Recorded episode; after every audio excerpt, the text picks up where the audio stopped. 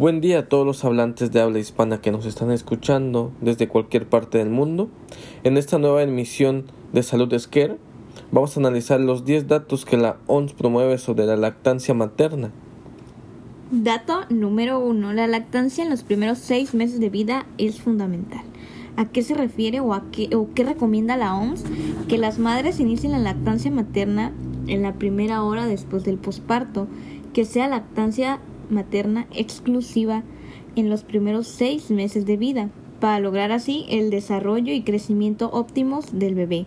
Posteriormente los lactantes deben continuar con una alimentación complementaria junto con la lactancia materna y la, alimentación complementaria que sean seguros y nutricionalmente adecuados para atender sus crecientes requisitos nutricionales del bebé.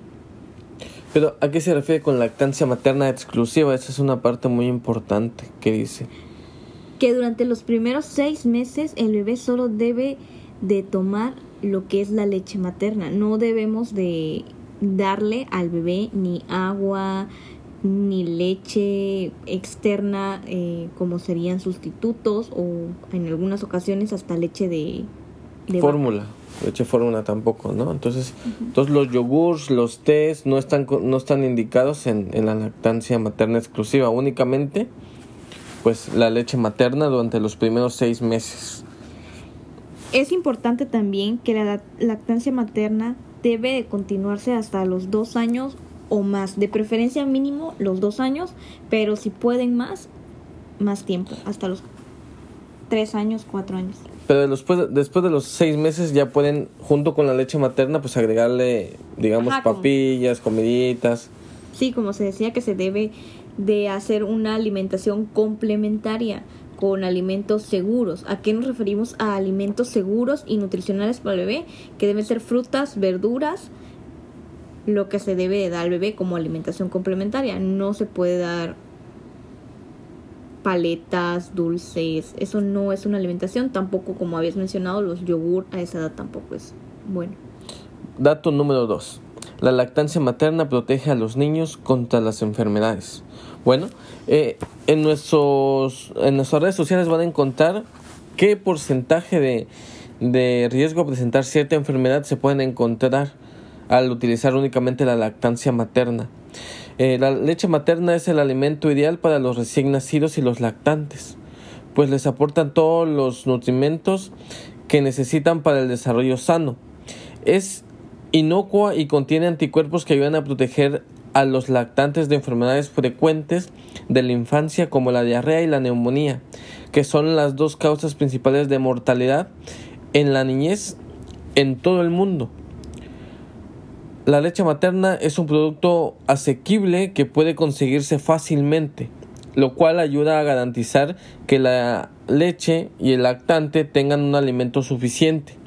Entonces, en nuestras redes sociales Twitter e Instagram pueden encontrar una serie de imágenes donde vamos a explicarle qué porcentaje de riesgo reduce. Por ejemplo, algo muy importante eh, es que un niño que toma la leche materna como alimento pues en su vida diaria, ya sea los primeros seis meses exclusivamente y después hasta los dos años, eh, esto, esto reduce un 63% el riesgo de presentar gripe o cualquier infección de la vía respiratoria superior.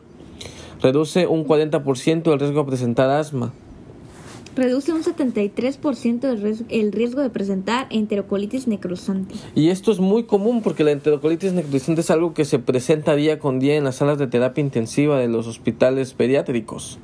¿no? La, es común que la mamá uh, piensa que no, no le está dando suficiente leche al bebé y le da de comer ya sea leche fórmula o yogur. Esta leche o este alimento que no está el bebé capacitado para ingerirlo o para procesarlo porque su intestino aún está eh, inmaduro, eh, llega y digamos reduce la irrigación de sangre a cierto nivel del sistema gastrointestinal y es lo que causa una isquemia que es lo que se le conoce como enterocolitis necrotizante principalmente en los recién nacidos que son prematuros. Reduce un 24% de presentar obesidad. Eso es muy común ahora hoy en día en los niños la obesidad por la mala alimentación que le proporcionan las madres o los padres por creer que no están satisfechos, como ya se había mencionado. También reduce un 30% para presentar diabetes tipo 1 y un 40% el riesgo de presentar diabetes tipo 2. Y un 20% el riesgo de presentar leucemia. Cualquier tipo de leucemia, un 20% menos. Entonces, esos son los datos más, más esos son los datos que se encuentran en distintas revistas científicas o distintos estudios y a nivel mundial, si prácticamente todos los niños fueran amamantados con leche materna, cada año se salvarían aproximadamente entre 820 mil vidas infantiles. A nivel mundial, solo un 40% de los lactantes menores de 6 meses reciben lactancia materna exclusiva como alimentación. Es un porcentaje muy bajo. El dato número 3 es la lactancia también es beneficiosa para las madres. La lactancia materna exclusiva funciona como un método natural, aunque no totalmente seguro, que ya les estaremos hablando en nuestro próximo podcast cómo, cómo actúa de control de la natalidad en un 98% de protección durante los primeros seis meses de vida. Es como un método anticonceptivo. Natural, Natural. Pero no es totalmente Seguro, estamos de acuerdo, ¿no? En un 98% 8% de protección según la OMS. Bueno, bueno, esto pues digamos que es controversial porque sí sí hemos tenido en el hospital pacientes que aseguran que nunca vieron la menstruación. Pero para que este método cumpla el 98% de, de efectividad, o sea, realmente se tienen que llevar tres criterios, los cuales vamos a estar hablando en nuestro próximo podcast. Son tres criterios, no solamente con amamantar al bebé, quiere decir que ya estás protegida, se tienen que llevar tres puntos a cabo para que realmente sea eficaz. Pues entonces hay que pues poner atención al próximo podcast porque la doctora J no quiere soltar ningún tipo de información adelantada a este a este hecho. Reduce también el riesgo de cáncer de mama y cáncer de ovario, así como diabetes tipo 2 para la madre y ayuda mucho para no presentar una depresión postparto, ya que genera un vínculo entre mamá e hijo el hecho de amamantar a tu bebé. Dato 4. La lactancia materna aporta beneficios a largo plazo a los niños. Además de los beneficios inmediatos para todos los niños, la lactancia materna propicia una buena salud durante toda la vida. Los adolescentes y los adultos que fueron amamantados de niños tienen menos tendencia a sufrir sobrepeso y obesidad, como ya lo analizamos o como ya les comentamos anteriormente. De un 30 a un 40% es menos el riesgo de presentar obesidad son también menos propensos a sufrir diabetes tipo 2 y diabetes tipo 1. Y mejores resultados en las pruebas de inteligencias, en las pruebas de, digamos, los exámenes, eh, mejor capacidad cognitiva, mejor, digamos, desarrollo intelectual. Un, un mejor desarrollo psicomotor también en las pruebas de, de su estimulación temprana en el momento de que el niño empieza ya a aprender cosas básicas. Dato número 5. Las leches artificiales no contienen los anticuerpos presentes en la leche materna. Los beneficios de la lactancia materna para las madres y los niños no pueden obtenerse con las leches artificiales. Si no se elabora adecuadamente, conllevan posibles riesgos asociados al uso de agua insalubre y de material no esterilizado o a la posible presencia de bacterias en la preparación en polvo. Puede producirse un problema de malnutrición si el producto se diluye demasiado para ahorrar la compra de posibles eh, leches sustitutos en, en un mes, ¿no? O dependiendo de qué tanto tome el niño. Mientras que el amamantamiento frecuente mantiene la producción de leche materna. Si se usa leche artificial, pero de repente se deja de tener acceso a ella, el retorno a la lactancia natural puede ser imposible como consecuencia de la disminución de la producción materna. Claro, no se va a estar estimulando constantemente la producción de leche porque no va a estar el niño succionando. Sí, exactamente. El niño tiene que eh, Estimular. estimular al momento de la succión la creación de nueva leche. Exacto, no es como que el- me quedé sin leche, como dicen comúnmente. Eso tiene que ser constantemente por el niño estimulado. Bueno, algo muy importante es en pacientes con VIH, y esto es, va de acuerdo con el dato número 6 de la OMS, que dice, hay medicamentos que pueden reducir el riesgo de transmisión del VIH a través de la leche materna. Eh, el VIH cada vez ha tomado más fuerza en cuanto a contagios y en cuanto a personas que tienen esta enfermedad. Y siempre y cuando, eh, digamos, es una contraindicación que el bebé con, con que tiene mamá con, con VIH. pueda tomar lactancia materna, pero esto va de acuerdo con los niveles de, de, carga viral. La carga viral es la cantidad de virus de VIH que tienen alrededor del cuerpo. Una madre infectada por VIH puede transmitir la infección a su bebé durante el embarazo, el parto o la lactancia. Por eso mamás con VIH que tienen una carga viral alta o que no tienen buen apego al tratamiento antirretroviral, se les realiza la cesárea para que al momento del pacto del parto los traumatismos que se causan en, en la conducción, en el proceso de alumbramiento, pues pueden llegar a infectar al bebé. La lactancia y sin embargo los antirretrovirales administrados a la madre o al lactante expuestos al VIH reducen el riesgo de transmisión y esto es tan lógico porque si no hay una cantidad abundante de VIH en el cuerpo de la mamá, evidentemente no se van a digamos a eliminar o excretar a través de la leche materna. Globalmente la lactancia materna en los antirretrovirales pueden mejorar considerablemente las posibilidades del niño de sobrevivir sin verse infectado por el VIH. La OMS recomienda que las madres infectadas que den pecho reciban antirretrovirales y sigan las orientaciones pues de la del médico y de la OMS respecto a la alimentación del lactante. Y ahora cada vez vamos un paso más adelante en cuanto a intentar eh, pues salvar al mundo del VIH, ¿no? Es muy importante que todos tengan en cuenta que la infección por el virus de inmunodeficiencia humana eh, hasta ahorita no es curable, pero es tratable. Una persona que toma sus antirretrovirales adecuadamente, que todos los días, a la hora que le indicó el doctor, los ingiere, puede llegar a vivir como una persona normal porque se reduce el, el riesgo o de presentar alguna complicación o alguna muerte por VIH si la carga viral está muy disminuida. Hay personas que han tomado sus medicamentos tal cual los indica el especialista y viven como una persona normal porque no presentan carga viral detectable incluso en las pruebas más sensibles para el control del VIH.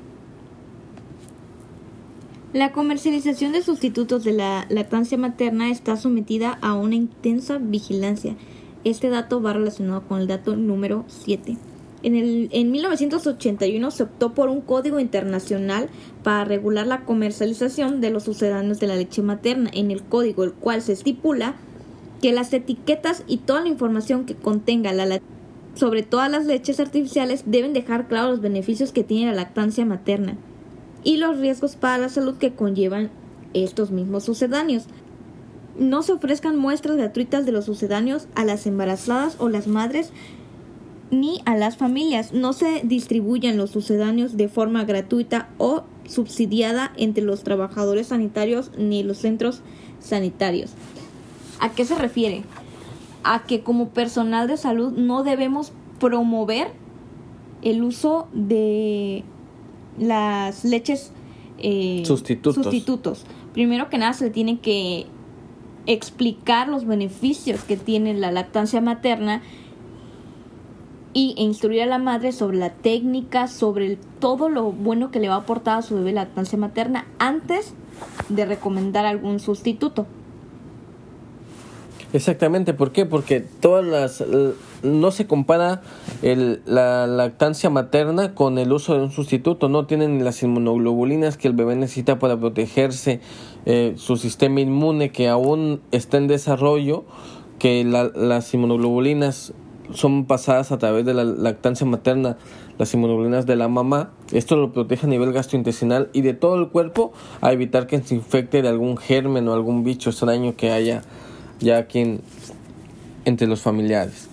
El dato número 8 de la OMS es el apoyo a las madres es fundamental.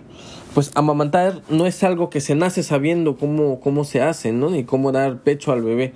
Es algo que se aprende. Y muchas mujeres tienen problemas al principio, como todos. Como todos tuvimos problemas con alguna materia en la universidad, en la primaria.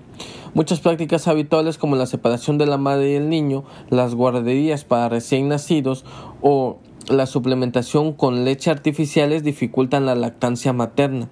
Los centros de salud que apoyan la lactancia materna evitando estas prácticas y ofreciendo a, las nuevas madres asesorías formadas por efecto. Cualquiera que sea mamá primeriza puede acercarse a cualquier centro de salud de cualquier institución IMSS aquí en México, que es de donde estamos eh, transmitiendo los podcasts, Secretaría de Salud, cualquiera, y les pueden dar información de cómo se debe amamantar. Incluso nosotros en nuestros otros podcasts, en donde hablamos sobre o damos una introducción a la lactancia materna, también les hablamos de la técnica, ¿no? El bebé se tiene que acercar al pecho y no el pecho al bebé y se tiene que estimular a que el bebé pruebe el pecho y esto se hace, eh, digamos, eh, colocándole el pezón sobre el labio inferior y él solito va a empezar a buscar. Debe el bebé abarcar todo el pezón y parte de la areola y no debe hacer ruido cuando está amamantando, porque si está haciendo ruido quiere, ser, quiere decir pues que el bebé no tiene una buena técnica y no está digamos succionando la leche adecuada.